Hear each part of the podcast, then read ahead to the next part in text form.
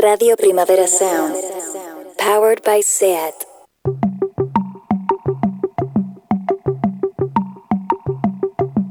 Una paraula.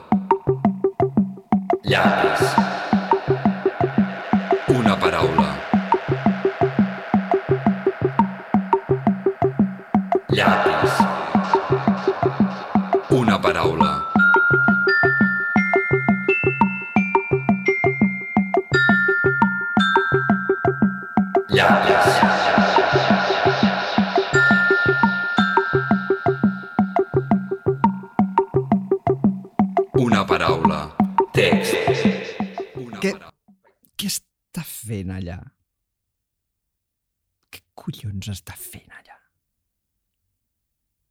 Està subscrita a una pila de revistes d'aquelles...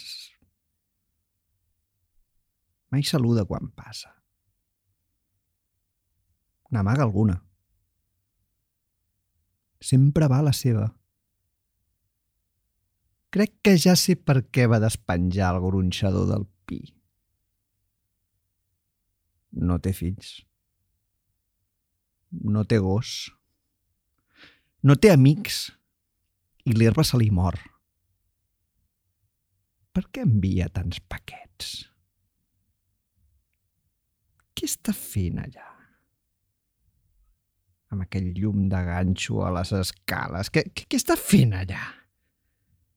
Saps què et dic? Que un teatret de titelles segur que no és. Què, què, què està fent allà? I què és això que se sent per sota la porta? Martellades contra el terra de fusta. Juro per Déu que he sentit algú que gemegava. I tot el sant dia la llum blava de la tele encesa. Té una fresadora i una serra mecànica. I no us creureu el que va veure el senyor Reventós. Té verí sota la pica, normal, però també hi té prou formaldehit per tombar un cavall. Què està fent allà? Què, què collons està fent allà? Diuen que té una exdona per Tennessee, en un lloc anomenat Mayor's Income, i que tenia una consultoria a Indonèsia, però què està fent allà? Què collons està fent allà? No té amics, però rep moltes cartes. Segur que ha passat una temporadeta a la presó. Diuen que nit era dalt la taulada fent senyals amb una llanterna.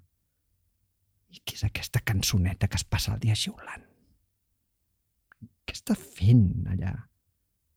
Què està fent allà? Tenim dret a saber.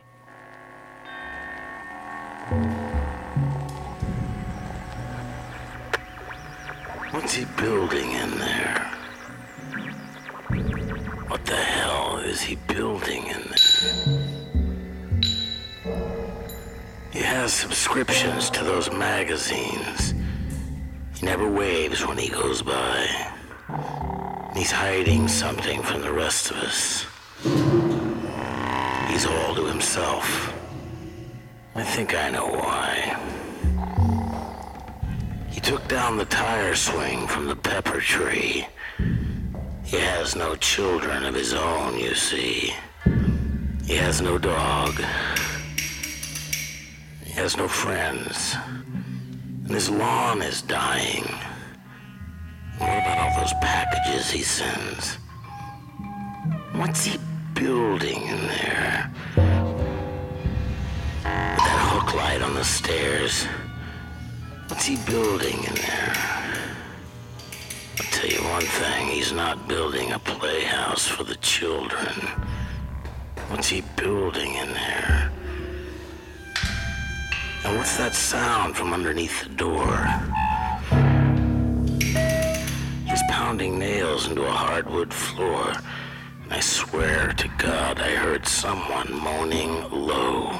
And I keep seeing the blue light of a TV show. He has a router and a table saw. And you won't believe what Mr. Stitches saw. There's poison underneath the sink, of course. But there's also enough formaldehyde to choke a horse. What's he building in there? What the hell is he building in there? I heard he has an ex-wife in some place called Mayor's Income, Tennessee. And he used to have a consulting business in Indonesia. But what's he building in there? He has no friends, but he gets a lot of mail. I'll bet he spent a little time in jail. I heard he was up on the roof last night signaling with a flashlight. And what's that tune he's always whistling? What's he building in there?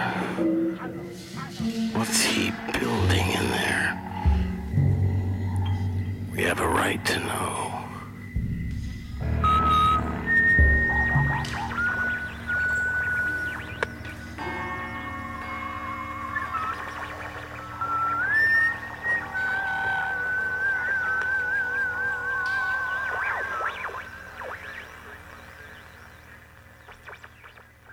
Bé, benvinguts a fans de l'Alcover Moll.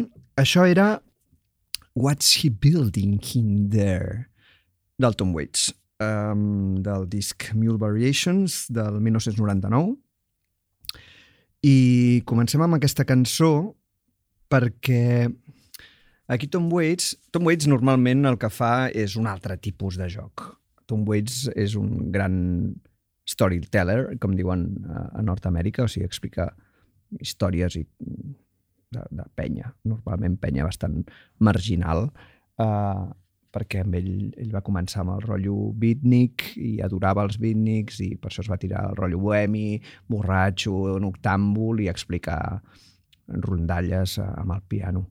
Um, les seves cançons, uh, les lletres de les seves cançons són totes molt bones, vull dir que és un gran storyteller, uh, però aquesta cançó sempre m'ha agradat molt perquè no és de les típiques del Tom Waits, però té una, té una parell de particularitats que, que les fan, les fan, la fan eh, digna de, de, de parlar-ne una miqueta.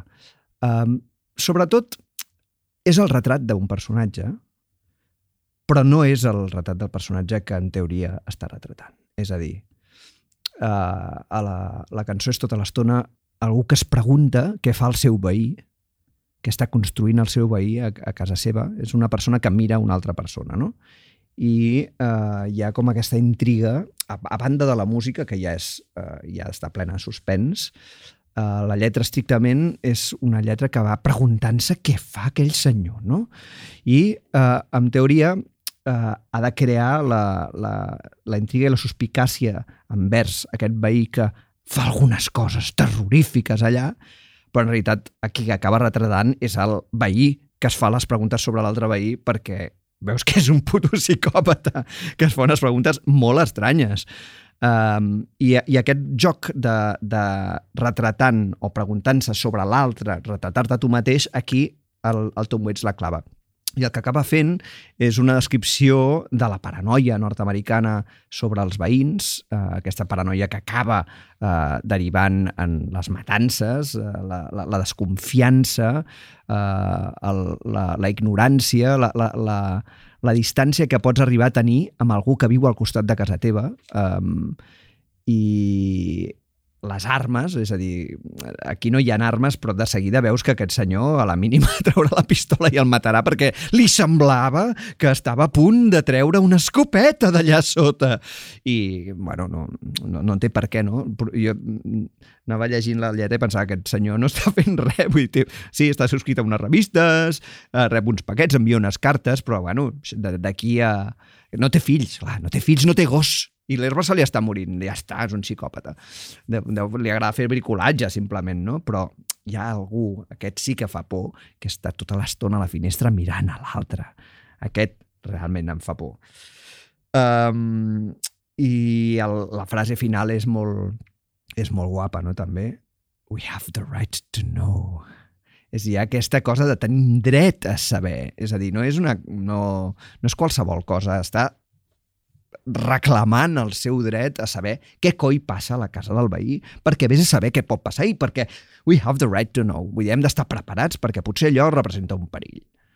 O sigui que que fa molta por aquesta, aquesta, aquesta, aquesta cançó, però no fa por pel veí, sinó pel propi que canta.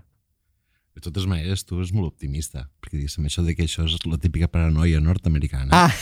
És com tu, com que és de ciutat i no has viscut en poble petit, És saps? veritat, és veritat, Els és pobles petits és aquell, oi, aquell està, està, no hi ha dona, saps? No té fills, etc. No saluda. Uh, uh, està parlant en Joan Tudó, benvingut, gràcies per venir. Uh, Hola. tens tota la raó, sí, sí. Uh, la paranoia nord-americana aquí és més aviat amb, amb sí, uh, amb alguna cosa un pèl més... Més de... Però, sí, sí, en realitat podria ser perfectament qualsevol altre lloc. Sí, sí, no... Sí. Perquè diu Tennessee, no sé quantos i tal, però no, no, pot ser, pot ser perfectament aquí. A no ser, és clar, jo estava pensant en Pere Caldés a Invasió Subtil, saps? És a dir, és japonès. Segur que és japonès. No, dissimula molt bé, saps? Però, Hòstia, és saps? veritat. Eh, Però, evidentment, Caldés va viure a Mèxic. I, Ja. ja. no sabem si li va, ho va replegar per allà. Exacte, no, no, no, però és veritat. No, no hi ha res en tot el... eh, Jo, clar, l'idioma i el rotllo i Tom Waits doncs ja directament et col·loca allà, però mirant el text, estrictament el text, podria passar a, aquí al costat. Um, I i l'únic uh, uh, l'únic uh, escreix de, de violència i tensió és la que et dona uh, incorporar l'imaginari de, la, de les armes dels Estats Units, no? perquè els pobles... És veritat que hi ha escopetes aquí i, i, i hi ha Puerto Rico i, i en els pobles hi ha hagut matances i mira crims ara quina, quina, quin, que no paren d'explicar històries. I llavors jo quan sento aquesta història en anglès i explicava en nord-americà i, i cantada pel Tom Waits de seguida penso que aquí a sota d'aquí poc traurà una pistola. Un o l'altre i es mataran uh, i posat aquí en un, en un poblet uh, català doncs no ho veig tant però en realitat és tot, tota la mateixa el mateix tipus de relació amb l'altre aquell altre, però escolta, doncs pregunta-li, ei, que t'has sentit... eh, Què penses que et passarà? Avui no passarà res més.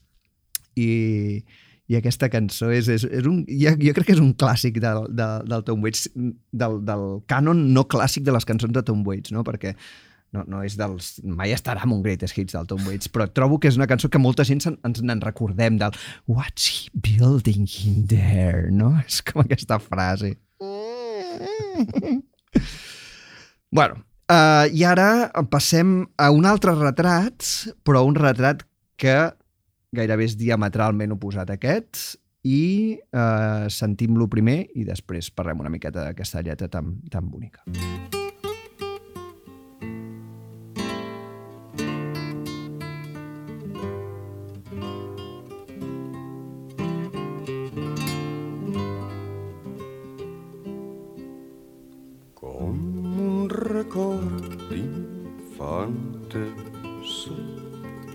sempre recordaré la Teresa ballant el vals. Potser fos l'últim fet amb algú que estimés abans que un bombardeig la tornés boja. Tots els xiquets la seguíem i en un solar apartat ens instruïem al seu voltant. Mig descabellonada ens mostrava les cuixes i ens donava lliçons d'anatomia. Ell ens va dir d'on venem i que els reis de l'Orient no existien ni llops ni esperits. Ens parlava de l'amor com la cosa més bonica i preciosa. Sense pecat ens ensenya a ballar, a cantar i estimar. D'això ella era la que més sabia. Amb una floreta al seu cap i un mocador negre al coll i faldes llargues i un cigarret. Va ser la riota dels grans i la mestra més volguda dels infants. Ara de gran comprenc tot el que per tu sent i et llança un homenatge als quatre vents.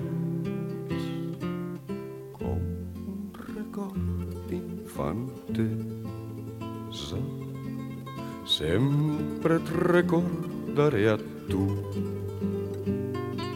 Teresa. Vals.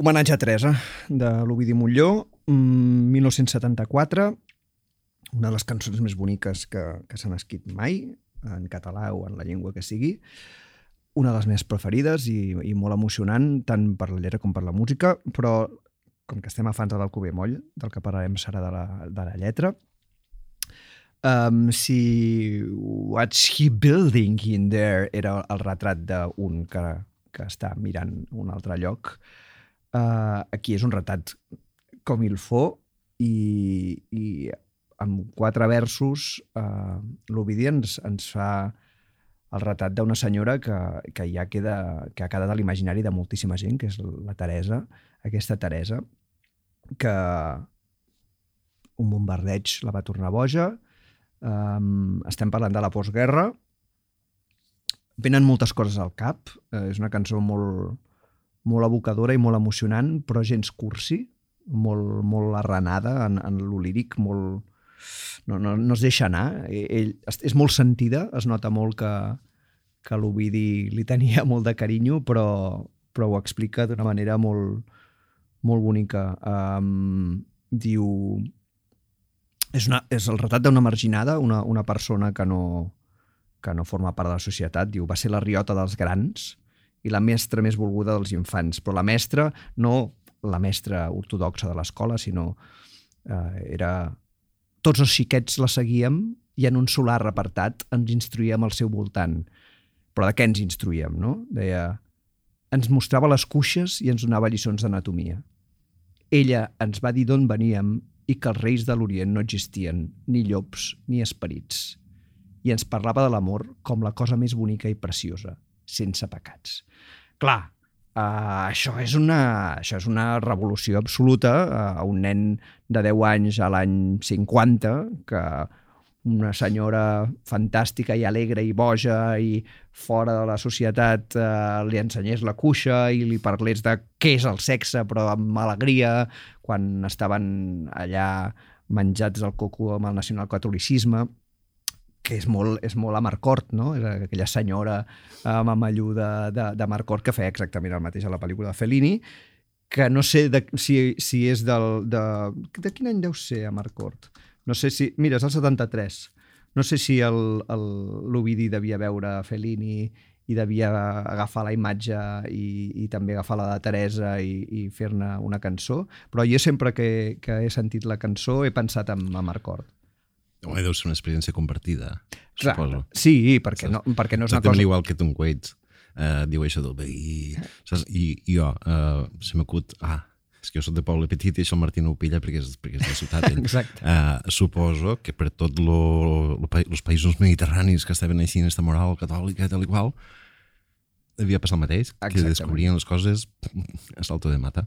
Sí, per casualitat i pels marges hi havia algun personatge que no encaixava en, en la doctrina imperant del, dels estaments eh, socials del poble, eh, que era una cosa molt rígida i molt terrorífica, encara que no estiguessis en el nacionalcatolicisme a, a Itàlia, perquè o devia ser post-Mussolini, diria Marcort, um, uh, era, igualment era una societat molt, molt estratificada, i llavors el, els, el boig, el borratxo, tota aquesta, la puta, eh, aquestes figures eh, gairebé mítiques i, i, i, i icòniques eh, eren com el, el lloc per on, per on la gent aprenia eh, el, el que no tocava aprendre, però el, el que era més important aprendre, no? coses de la vida. I, el, i, el, i aquesta cosa d'explicar eh, que que, bueno, això que ens parlava de l'amor com la cosa més bonica i preciosa sense pecats, hòstia, és, és, és, és, molt, és, molt, és molt tendre. Um, i, i, aquest, i aquest lligar la infantesa i el pas a l'edat adulta a través d'una cosa bonica i no de cap trama ni cap història, sinó una senyora que de sobte s'aixecava les faldilles i, i, el, i els ensenyava uh, l'alegria l'alegria del sexe sense, sense cap problema. Um, és, molt, és molt poc molt, molt poc típic, no? I, i més l'any 74. Normalment les icones i els retrats i els homenatges eren a gent més... Eh, amb, amb, amb, bueno, d'una altra mena, no? Eh, que no una, no una puta, borra, una puta eh, boja de descampat que és eh, la, la Teresa, no? Mm. Però seria com la societat la veu i com la veuen eh, aquests nens que, que per ells és eh, una via d'escapada d'una de, de, vida molt, molt, molt terrorífica. Um, jo crec que tot això ho condensa uh, Ovidi amb, amb uns versos dels, dels més bonics que s'han escrit mai en, en català i que, que l'homenatge a Teresa uh, s'ha convertit ja en un himne, no? en un himne llibertari i, molt, i, i sentit alhora. No?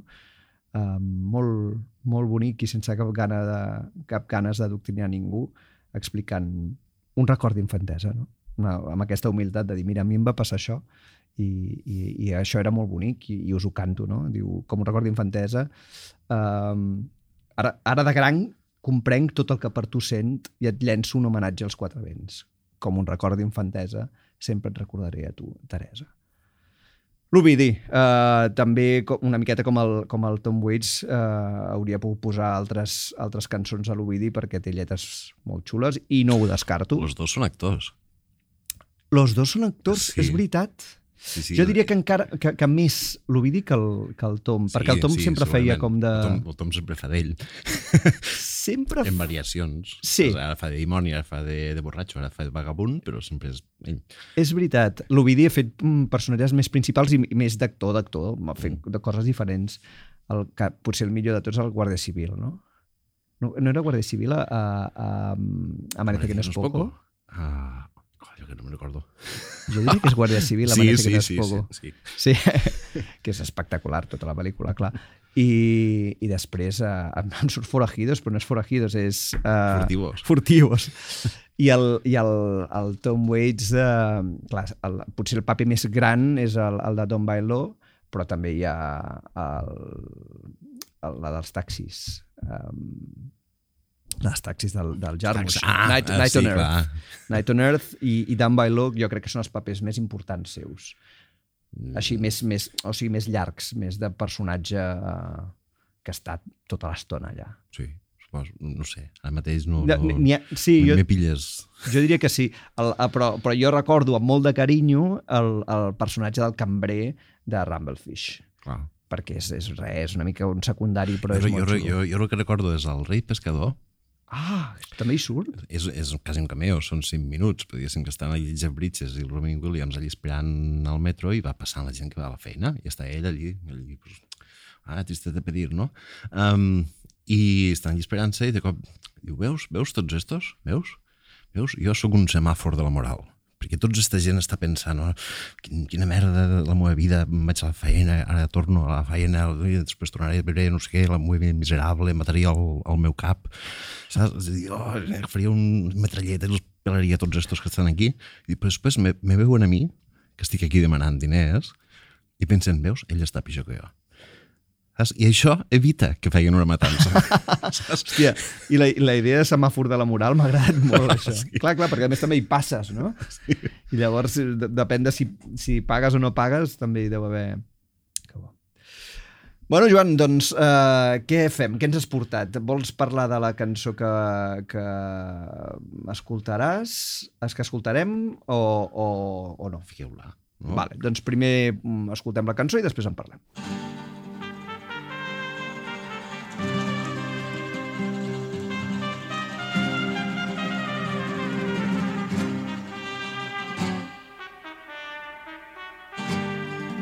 Anybody seen a night pass this way? I saw him playing chess with death yesterday. His crusade was a search for God, and they say It's been a long way to carry on. Anybody hear of plague in this town? The town I've left behind was burned to the ground. A young girl on a stake, her face framed in flames, cried, I'm not a witch, God knows my name. The night he watched with fear, he needed to know. He ran where he might feel God's breath. And in the misty church, he knelt to confess. The face within the booth was Mr. Death.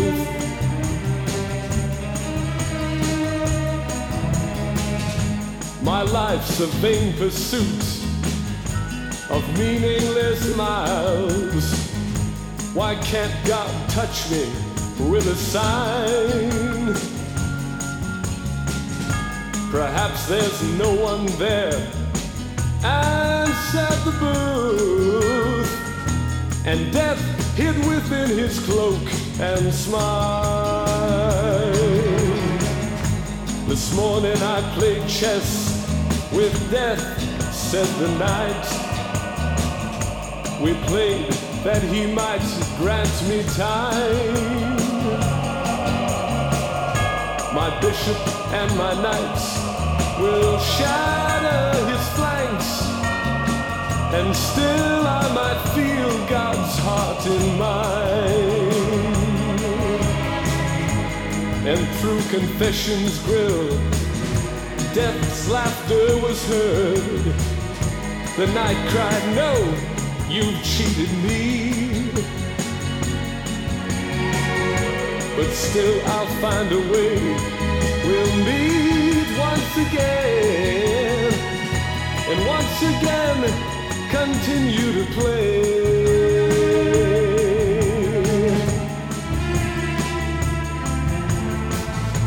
They met within the woods, the knight, his squire and friends, and death said, Now the game shall end. The final move was made. The knight hung his head and said, You've won. I've nothing left to play. The minstrel filled with visions sang to his love to look against the stormy sky. The night his squire and friends, their hands held as one, solemnly danced towards the dawn. His hourglass in his hand, his side by his side, the master death, he leads them on.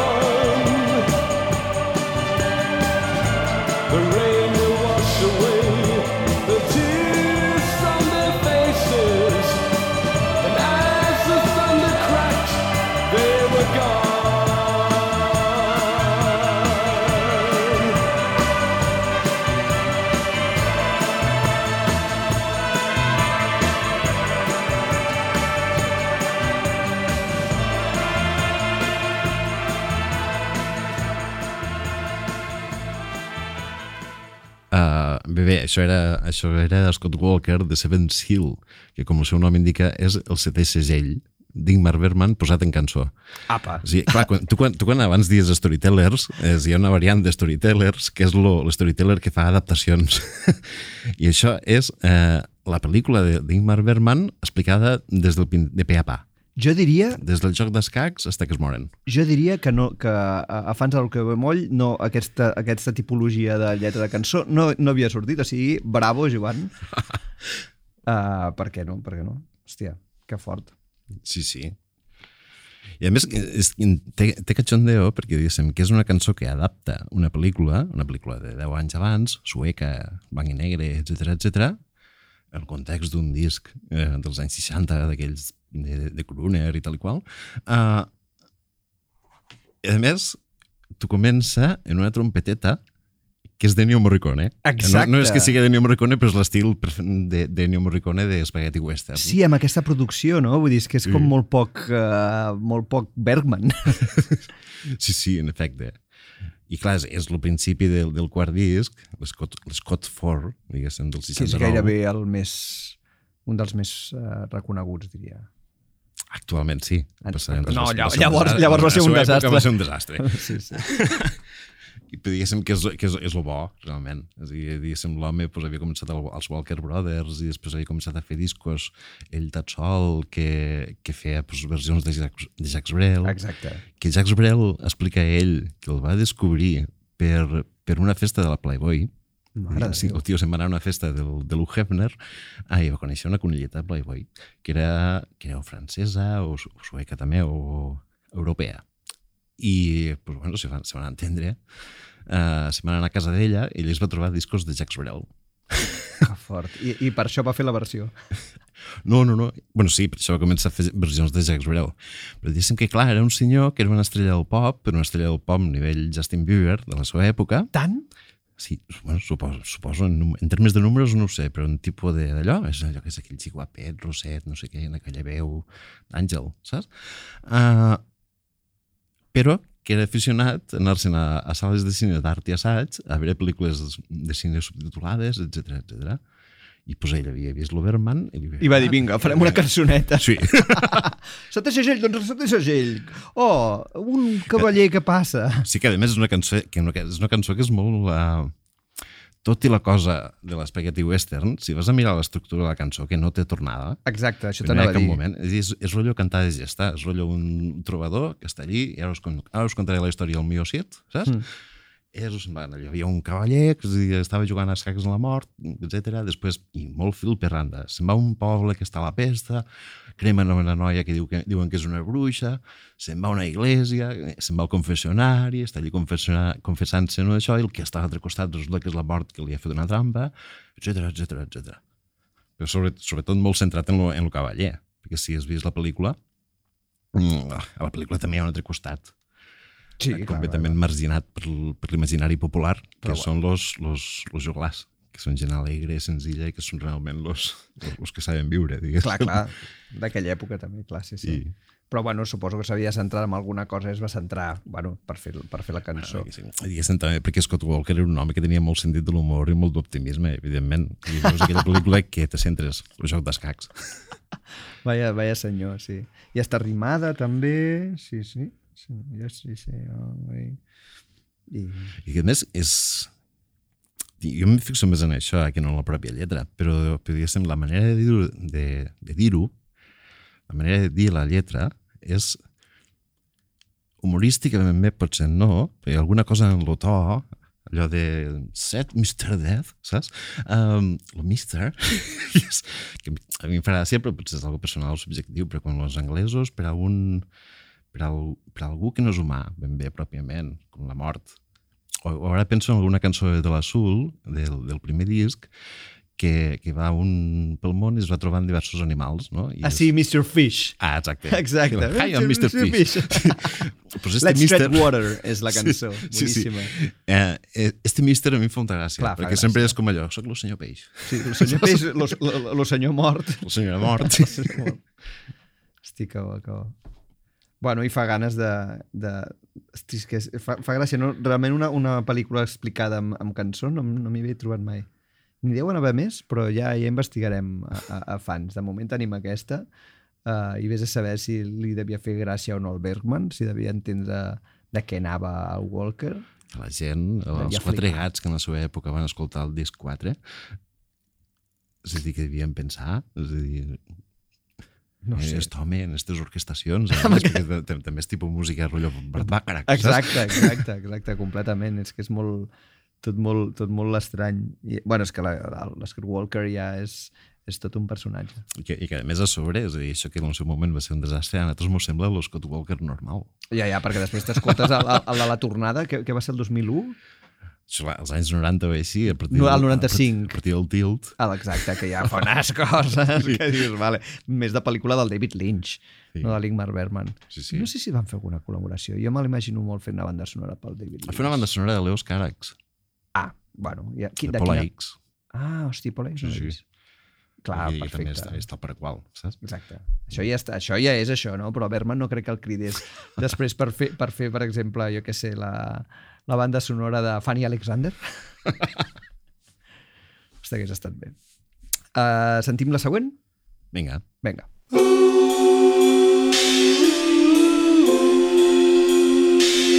It's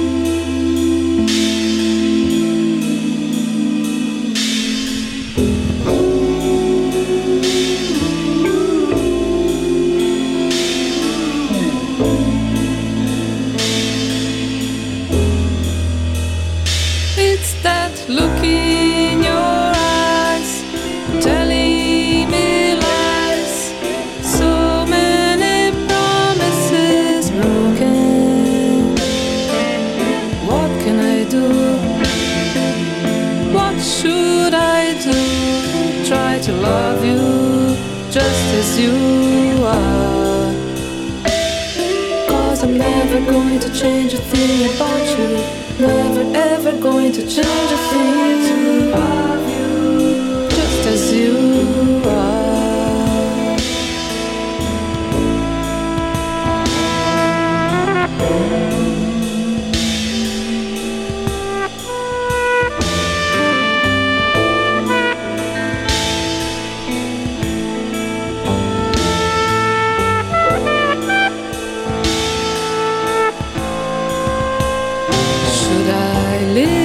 Should I stay? Should I call it a day? There's so much to say that's unspoken. In your way, you've been true.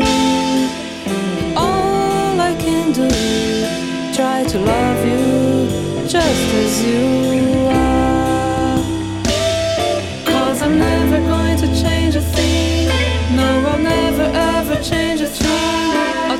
love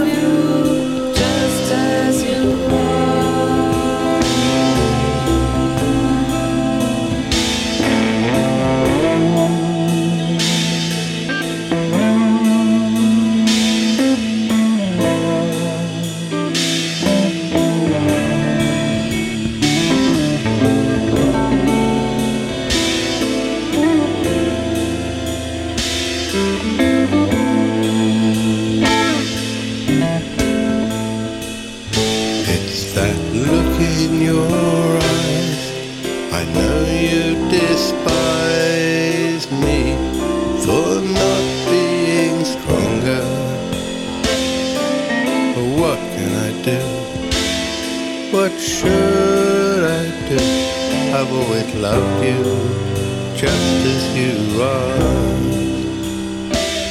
And I've never tried to change a thing, never tried to change a thing about you.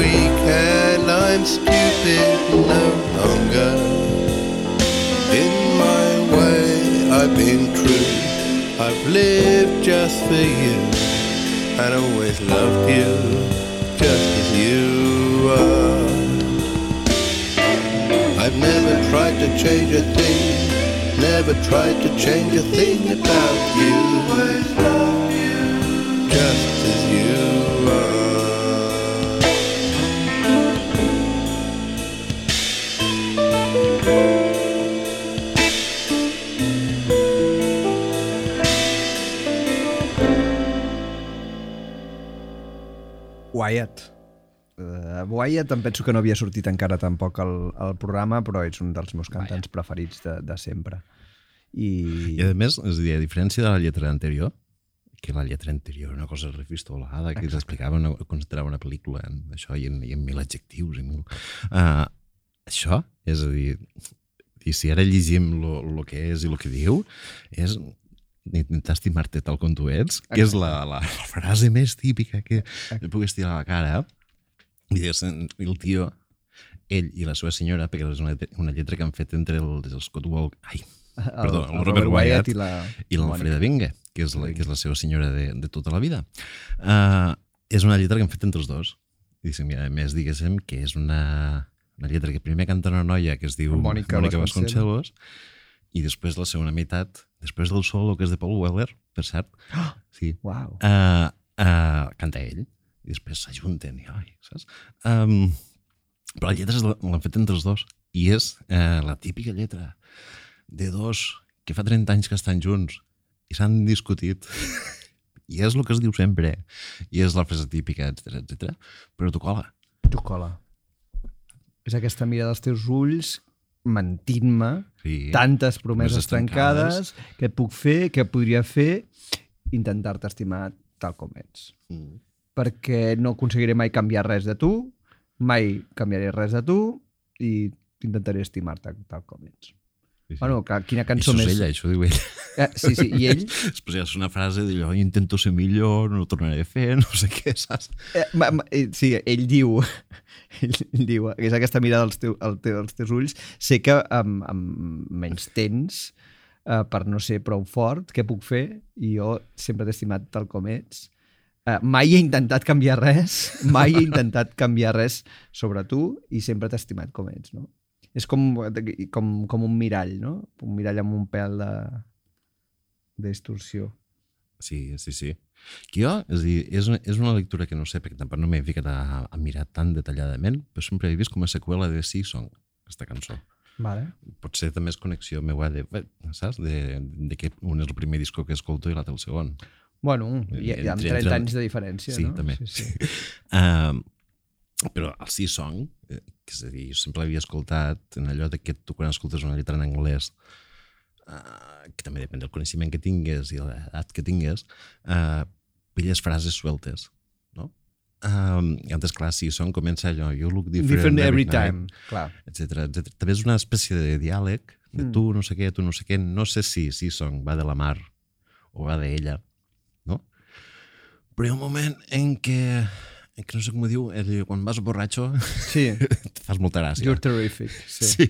Aquesta també és frase típica de, de parella, tot i que en aquest cas no és frase típica de cançó d'amor. Les, les, les frases típiques de cançó d'amor són frases típiques de cançó d'amor que realment no diràs mai a la teva parella, Exacte. perquè no li diràs allò, ai, t'estimaré No. sempre, no, no, no, no, sinó que és allò, ai, que, que fas molta gràcia quan t'invitem Quan vas... pitofes. Exacte. Però és veritat, sí, sí que té alguna cosa de... de bueno, de, hi ha una relació i acaba dient we are not alone i no, i no ho diu amb un sentit d'extraterrestres, uh, sinó amb un sentit de... de... Que a més, és a dir, per preocupar aquestes dues cançons, sempre he tingut la mania de que el Robert Wyatt és famós per, per cançons polítiques, i que home, allí, contra Thatcher i no sé què. Uh, però allò que si em preguntes per cançons d'amor ben fetes, és Robert Wyatt. Ja. I Home, són- sí, jo, jo, jo mai, mai... No, sé si, no, no sabia que se'l considerava com a un com un cantant eh, no, no, no m'hagués no m'hagués, vingut- hagués pensat amb el Muguruza no? abans que amb el Wyatt com a, Sí, sí. com a cançó política i ja sé que, que evidentment està molt polititzat des del començament, això sí que ho tenia claríssim però per mi és, uh, Wyatt és molt més l'autor d'aquestes cançons uh, que no pas, que no pas uh, d'una qüestió molt, molt beligerant política, que fins i tot abans em vindria al cap la, la PJ Harvey, que, Mhm. que no pas ell. Però sí, sí, és veritat, uh, sempre s'ha... com es diu, uh, quan, quan et posiciona, s'ha bueno, posicionat clarament Sí. i la seva història és, és molt bona. Uh, que bo la connexió amb The Sea Song. The Sea Song, que és una ca- cançó que, que sempre havia volgut portar als fans i potser la portaré a, a, a, a partir de- d'avui perquè Uh, ara m'has picat. De, de, perquè perquè ja, pa- de, de traduir-la tan bonic, és tan bonica i, té, i té, està plena d'unes mogudes mm, així de, de lletra molt, molt interessants. Molt trista per mi. La, la, A més, el Wyatt el... és igual que el, que l'Scott Walker o que el Tom Waits. Uh, no és ben bé igual, perquè a veure, l'Scott Walker senzillament és un home que té una veu, allò tenim un xorro de veu, que di- diríem. Scott Walker, Scott Walker és com l'anti-Freddie Mercury. Són, són, dos, són dos tios que van néixer en una veu portentosa de per si, saps? Que podien cantar-te la guia telefònica i això, la diferència és que Scott Walker sabia què fer en ella. Ah, sí, sí, així, saps? sí. No, bueno, sí, sí, creativament eh, va cap a uns llocs al·lucinants. I, i Wyatt I el, i el Wyatt pues, té esta veu així com de... Saps? Que és molt particular. és una veu, o sigui, per mi és els, un dels millors cantants blancs de la història de, de, de la música rock, diguéssim, perquè sí, no, no té el xorro de veu de, del, de, del Walker o dels cantants aquests portentosos, però l'afinació uh, i el joc melòdic i harmònic que fa sempre i, i el, el toc és d'una gràcia, gràcia en el sentit estricte de la paraula, d'una gràcia eh, genial, o sigui, Mm. sobrehumana, una cosa molt, molt, molt, molt especial, que sents mitja nota del, del Wyatt i saps què és el Wyatt, no? Sí, No sí, a s'assembla a ningú. Sí, Song, justament, que a la meitat de la cançó és ell fent... Sí. Fent escat. No, no, i es, es, permet, es permet fer el que sigui perquè, mm. perquè té també aquesta intel·ligència, aquesta, aquesta llibertat i aquesta, aquest joc constant. Tots els seus, els seus discos estan plens de, de jocs, de, de lletres, des del primer fins a l'últim, i, de, i de gèneres, i és una, és una alegria de, de, de, de músic i de lletrista. És una passada. Bueno, anem uh, amb l'última. Hello,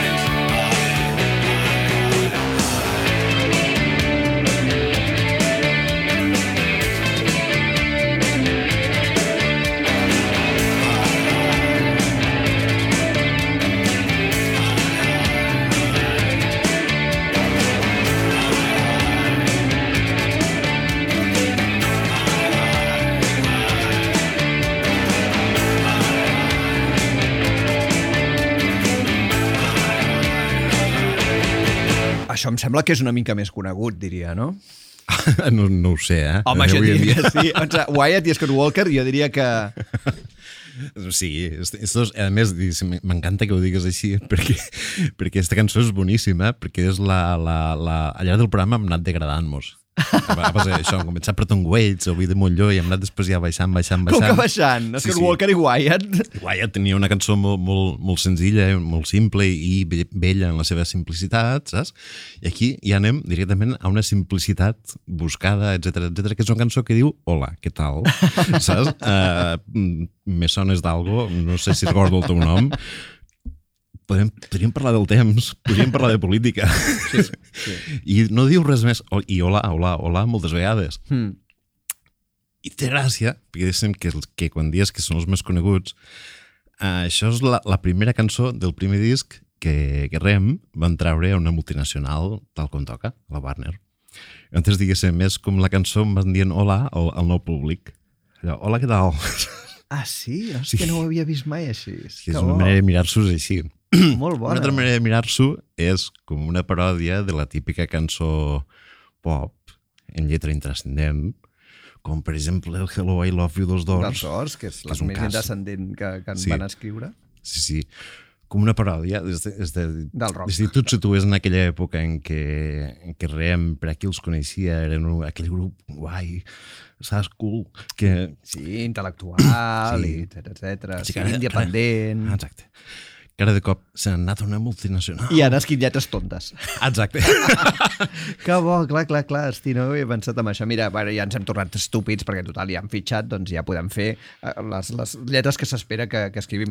Que també és una cosa molt... molt i, i els fans van néixer una miqueta així, per parlar de lletres i, i del que les lletres significaven en, en, significaven en, en certs gèneres i el dèficit de, de llengua que molts cops havíem tingut aquí eh, i rebíem eh, les lletres de fora sense saber què volien dir perquè eren en anglès i, i hi havia un nivell d'anglès molt, molt baix i no ens n'adonàvem que, que eren unes cançons horrendes, sense cap mena d'interès, eh, i amb, tot els, eh, bueno, amb totes les coses que després la gent es posava les mans al cap amb el hip-hop o, o sobretot amb el reggaeton eh, eh, dient, o amb el trap és que són molt masclistes, no sé què dius, però tu has sentit totes les cançons del rock i del pop de, dels 50, 60 i 70 però són la cosa més misògina eh, homòfoba, bueno, tot, tot era horrorós, o sigui, tot políticament incorrecte i, i, i, i, i, demencialment estúpids vull dir que, que em sembla supernormal Clar, que, que, sí. que, que Rem se'n fotin així Si t'ho planteges des del punt de vista dels Doors, que, que jo crec que s'assemblen i ha de ser, i ha de ser fet especialment. Sí, s'assembla massa. sí. Uh, diguéssim, tu tens la el Hello, I love you when you tell me your name. Sí. Eh, hola, t'estimo. No em diràs com te dius. Exacte. I diguéssim, abans de saber com se diu, digui, ell ja està enamorat. Home, clar. Tu t'has d'imaginar no a Jim Morrison ell, sinó t'has d'imaginar Val Kilmer directament, saps? O directament a Bumburi.